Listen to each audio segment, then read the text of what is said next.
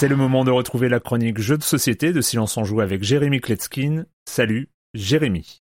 Salut Erwan, je suis en train de tester plein de jeux bien pompeux qui sont sortis à SN, mais tu le sais bien, j'aime bien alterner et chroniquer ici des petites perles inconnues. Et comme j'étais brièvement de passage à Tokyo, ben je suis allé passer mes deux heures à Akihabara. C'est le lieu ultime pour tous les collectionneurs de mangas, d'animés, de jeux vidéo, de figurines, etc., etc. Je vais passer rapidement sur le fait que j'ai complété ma collection de jeux Yu Suzuki sur NEC. Ah puis j'ai aussi déniché une version de Makamura pour WonderSwan en boîte comme ça quasiment neuf avec la notice et tout. Truc de fou. On y trouve tout ce dont un gamer peut rêver. Et puis aussi pas mal de boutiques de jeux société avec des gens qui vont jouer au fond et puis un coin avec des jeux européens, américains, et surtout un rayon de jeux bien japonais qui sont pour la plupart auto-édités par leurs auteurs. J'ai trouvé trois ou quatre jeux à mi-chemin entre le très bizarre et le très sympa, et c'est de l'un d'entre eux dont je vais vous parler aujourd'hui. Il y a deux noms sur la boîte, celui en japonais que je ne saurais vous lire, et celui en anglais, In Front of the Elevators, devant les ascenseurs. Alors déjà quand au dos de la boîte on lit Rules in Japanese, English and French, bah ça fait plaisir. Et je me suis dit que comme l'auteur avait fait un effort pour traduire son jeu en français, moi j'en parlerai devant toute la France. Et surtout vous allez voir c'est simple, c'est créatif et c'est complètement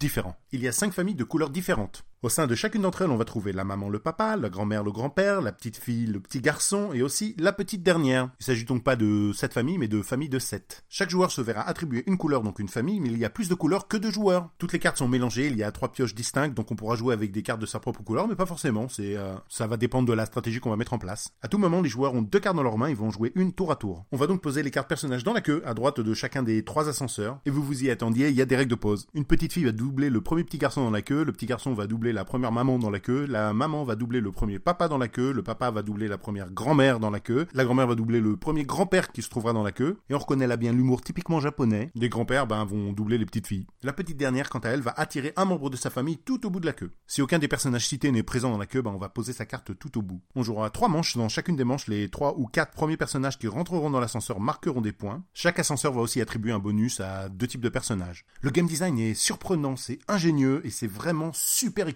On comprend rapidement qu'il faut moins jouer pour soi-même que pour emmerder les autres, mais pas trop. Sinon on se fait tout de suite marcher sur les pieds, c'est le cas de le dire. L'auteur s'appelle Saashi, le jeu est édité chez Saashi et Saashi, j'avais prévenu. De 2 à 4 joueurs pour des parties de 20 minutes à partir de 8 ans. Et moi je vous dis à bientôt pour vous démontrer que le monde des gamers est bien plus vaste que vous ne le pensez. Bye bye